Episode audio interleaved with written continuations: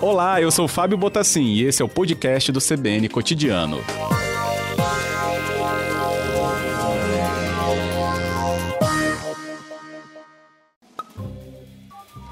Minuto do Vinho, com Luiz Cola.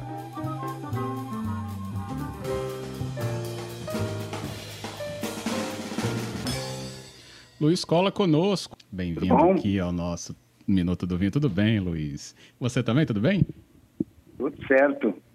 Melhor ainda para quem está comemorando o dia do vinho do Porto, 10 de setembro é a data, é isso? Pois é, na verdade, coisa, coisas de Portugal. Eles têm, eles têm ah. duas datas.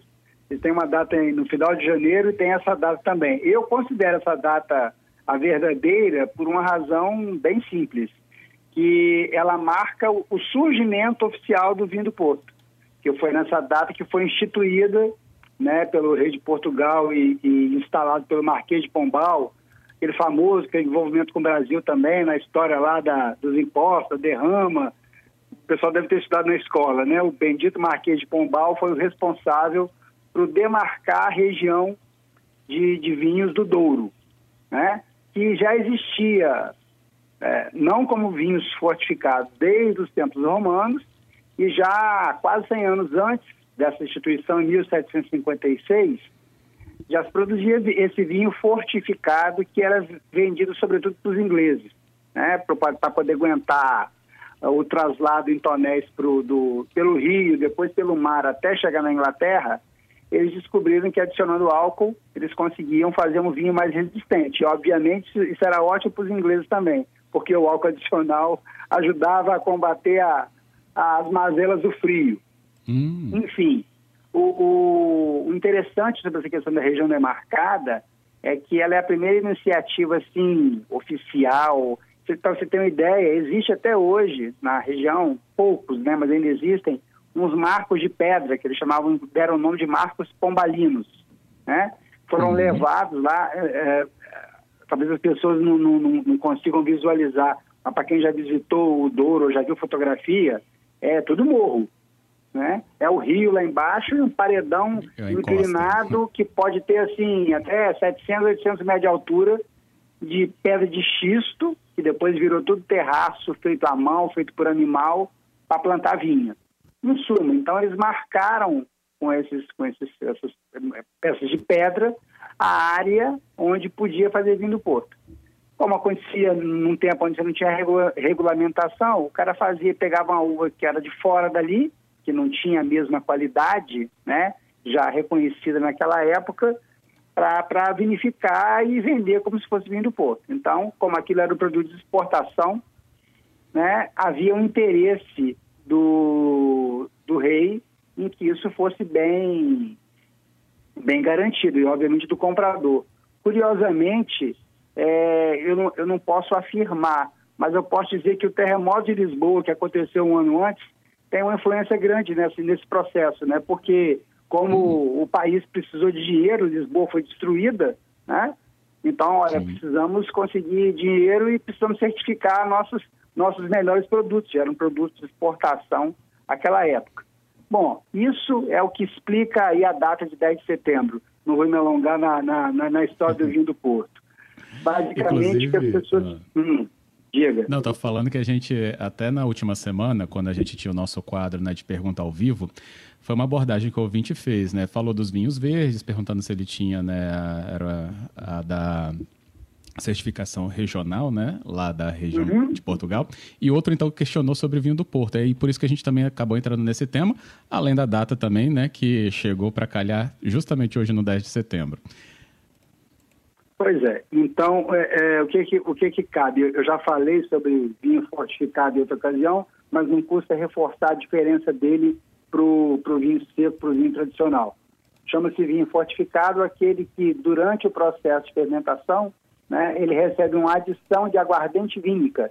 É um aguardente feito com o próprio, com o próprio vinho, com os vingaços, né, quem conhece aí a bagaceira, a grapa italiana, ou é algo similar, que é adicionada ao vinho para poder aumentar o teor de álcool. Esse aumento do teor de álcool protege o vinho né, dessas situações, ele se torna mais resistente, mais longevo também. E, por consequência, como parte da, da, da, do açúcar natural da uva não foi fermentado, ele fica mais doce. Né? Se a gente for imaginar, um vinho tinto convencional varia aí de 12 a 14,5 de álcool, o vinho do Porto vai de 19 até 22. Nossa. E o açúcar residual, que no vinho tinto comum, que a gente fala que é seco, é, normalmente vamos botar aí, pela legislação brasileira, é inferior a 5, por, 5 gramas por litro. No vinho do Porto, normalmente tem 100 gramas por litro. Então é, é bem maior. Se o álcool é um muito. pouco maior, o, o teor de açúcar é muito maior. Então o vinho do Porto, obviamente, não é para ser bebido em taças grandes como a gente toma vinho tinto é um cálicezinho, pode ser aperitivo antes, pode ser tomado como digestivo depois, né? Ou como só um acompanhamento com uma, com uma noite fria, ou até mesmo como uma sobremesa, para quem, quem gosta. Bom, então, dentro desse mundo aí do vinho do Porto, que é o vinho fortificado, ele ainda tem mais algumas categorias. Para quem não, não, não sabe, existe vinho, vinho do Porto feito com uva branca também. Era até, uhum. até pouco tempo atrás, sim, até pouco tempo atrás ele era pouco difundido fora de Portugal. De alguns anos para cá eles começaram a, a, a vender para o exterior também e era muito usado uma versão dry dele, uma versão com menos açúcar, para fazer um drink chamado Portone, que aliás é uma coisa muito adequada para o nosso clima aqui. É um porto branco comum, é, simples, que você adiciona com, com, com água tônica, é, gelo limão e faz um drink muito gostoso, eles chamam de Portonic. Só digitar Portonic com C mudo que a pessoa encontra aí receitas e as variantes. E combina muito bem com o nosso verão aí que, como se diz, parece que já chegou, né? Que as praias estavam todas lotadas aí no, no, no, feriadão. Bom, falando basicamente do, do, do, dos tintos, a gente tem a categoria mais simples. Não estranhem os nomes serem todos ingleses, né? Porque como o mercado fundamental desde aquela época era a Inglaterra. Inclusive, uhum. as empresas que produzem vinho do Porto, a grande maioria ainda tem os sobrenomes do, do, dos ingleses que as criaram lá na, na região. O estilo Rubi, como já diz o nome, né? é um estilo simples que fica pouco tempo em tonel de madeira e permanece com um caráter mais frutado, né? agradável de beber para beber jovem. É, vamos lá recapitular então. O, o nós temos aí, como eu mencionei, além do, desses vinhos do Porto comuns que a pessoa conhece aí, que encontra no mercado, a, a versão de vinho Porto Branco. É, Para ser sincero, eu fui, eu fui ler a respeito outro dia e, e eu, eu confesso nunca provei. Eles estão criando agora até um estilo rosé, né, de vinho do Porto, mais simples, com essa mesma pegada de, de, de um estilo de vinho mais para o jovem, para conhecer, para introduzir o estilo, né, a, as pessoas mais novas que, vamos dizer assim, muitas vezes encaram esse tipo de vinho como vinho de gente velha, ou que não é uma coisa descolada, enfim.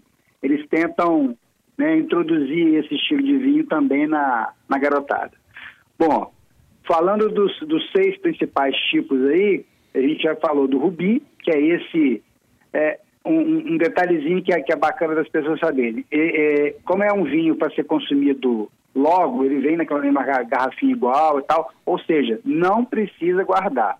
E vinho do poço, de, de, uma, de uma maneira geral, a exceção do, do, do, dos vintage aí, ou num colete que eu vou explicar depois, você guarda, pode guardar de pé, sem problema nenhum, que já está pronto para consumir. Inclusive, eles costumam vir com uma tampinha de plástico que tem só uma pequena rolha dentro, justamente porque a pessoa pode tirar uma pequena quantidade, beber, deixar na geladeira, né, por aí um período dependendo do tipo. Eu, eu recomendo não passar de um mês, mas tá. é, uma semana, duas semanas seria o ideal. Então vamos lá. Na sequência do Rubi, que é esse mais jovem, mais frutado, com pouco tempo de passagem em tonel, a gente tem o, o LBV, que traduzindo, ou quer dizer, explicando a, a abreviatura seria Late Bottle Vintage, ou seja, é um vintage engarrafado tardiamente. A diferença dele para o Rubi convencional é que ele é, ele, eles escolhem uma safra de mais qualidade para fazer. Enquanto o outro mistura um pouco de tudo, ele já é feito com uma única safra e fica o dobro do tempo. Se o outro ficava de dois a três anos em tonel, esse fica de 4 a 6 anos, ou seja, é um rubi melhorado, vamos dizer assim, já mais, mais caprichado. Então, se a Jaqueline aí que falou que gosta do rubi, vale a pena experimentar o LBV. Obviamente hum. é um hum. pouco mais caro que o, que o rubi, mas a qualidade também é bem superior. Legal. Aí a gente cai numa outra categoria de vinho do Porto, que são os vinhos do Porto que ganham, que ganham com o tempo em barrica uma, uma tonalidade acastanhada, né? Daí vem o nome Tawny, que seria o, o aloirado, né?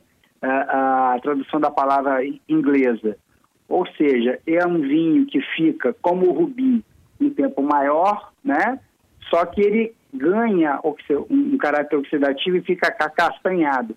Com isso, ele ganha um, um, uns aromas de, de, de, frutas secas, de nozes. É muito, é, é, muito interessante. Eu, apesar de que a, a ouvinte mencionou aí, eu acho que é um estilo para quem pretende é, passar para os, os próximos, vamos dizer assim, que vale a pena a pessoa provar alguma, algumas variedades de tawny antes de pá, tentar provar um, um colheita ou um, um vintage. Hum. E aí é, é, é, um problema, é um problema de tempo. Explicarei. Depois do, do, do Tawny convencional, que não tem essa questão da, da idade, que vai até seis anos em tonel, você tem versões de Tawny que já são mais sofisticadas, que vem escrito no rótulo 10, 20, 30 ou 40 anos. O que isso significa? Que a média dos vinhos usados para fazer aquele Tawny é essa. Mas um 10 anos pode ter um pouco de 8, um pouco de 12, por exemplo. Hum, né? Não é aquela coisa não é aquela coisa, vamos dizer assim, é, germânica, 10, 10, você fez aniversário e pronto, engarrafa. Não, Sim. é uma média, uma média. Então, 40 anos pode conter um pouquinho, por exemplo, de um vinho de até 60, 70, 80 anos. São, são para mim, a, a, a, as melhores opções para quem aprecia vinho do Porto.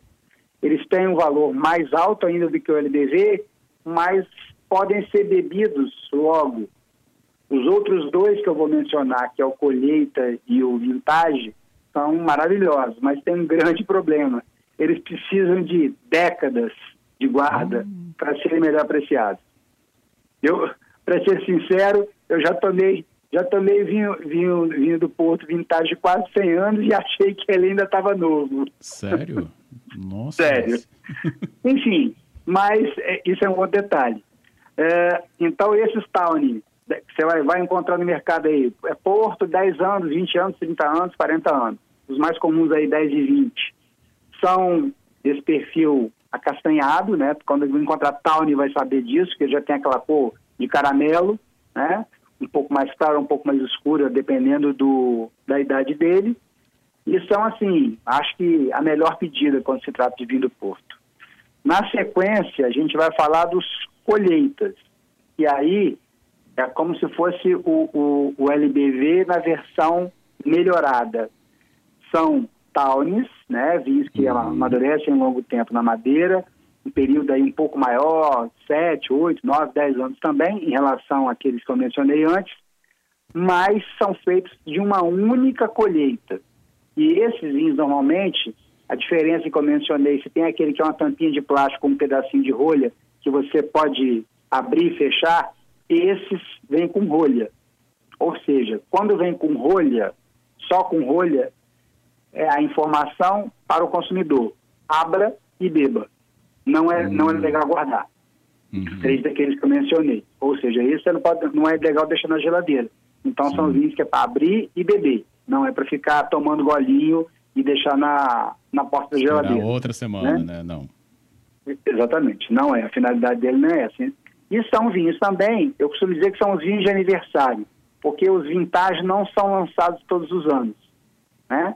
Os colheitos, alguns anos até não, até não tem, mas de um modo geral, puxa vida, olha, fulano é de 1975, eu quero comprar um vinho da, da, da safra dele. Dificilmente você vai encontrar um vinho tinto, né? Tem que achar um, tem que ser um grande vinho que dure tanto tempo. Mas um vinho do Porto, como ele dura desse estilo mais de 100 anos facilmente, né, não tem erro. Dá para comprar até para bisavó. Se, a pessoa tiver oportunidade, ela puder beber, vai poder abrir e, e, e, tomar sem nenhum, sem nenhum problema. Então, por exemplo, você tem um amigo, ah, não precisa ir longe, dos anos 80, dos anos 90, você quer comprar um vinho desse, você encontra, não vou dizer que é fácil, mas muito mais fácil no mercado do que você procurar um, um vinho seco convencional de, de um ano específico. Ah, e a mesma coisa acontece com os vintage, que assim como os colheita, é, só são produzidos nos anos em que a instituição do vinho do Porto determina que a qualidade geral da safra foi tão boa que eles declaram vintage, ou seja, é a safra de potencial máximo. E aí, nesses anos, eles engarrafam o, o, os vinhos com aquela safra, um termo vintage escrito embaixo. Aliás, nos últimos anos aconteceu uma, uma raridade. Se eu não me engano, tivemos quatro ou cinco é, vintagens declarados agora nos, nos, anos 2000, entre 2000 e 2010, coisa que normalmente acontecia de duas a três vezes por década.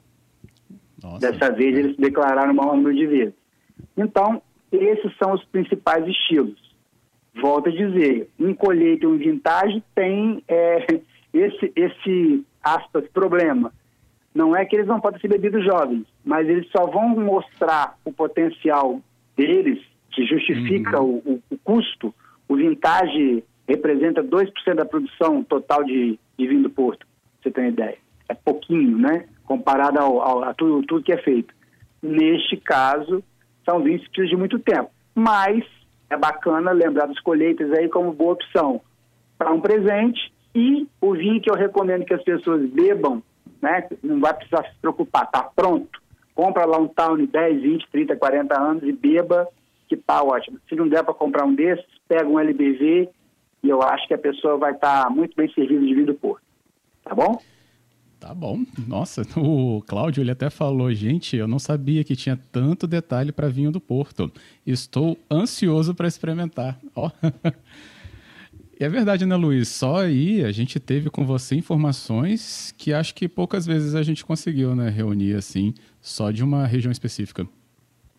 É, porque é, a gente tem, a gente tem pouco tempo e algumas coisas também é, é complicado de, de, descrever só com palavras, né? Você precisa mostrar. Infelizmente, uhum. no, aqui no, no rádio a gente não tem condição de fazer isso. O nosso ouvinte aqui, o João, ele também está falando: parabéns, Luiz. Vou querer ouvir tudo de novo, até para saber decorar e falar com os meus amigos. Ó. Ótimo. É isso, né? Informação a gente vai também espalhando. Que bom. Luiz, obrigado, viu? Muito bom. A gente vai deixar lá também no formato podcast para os nossos ouvintes. Tem lá no Spotify outras plataformas, além do nosso site também com áudio e texto. Obrigado, viu, Luiz, por hoje. Nada, um abraço, boa tarde a todos.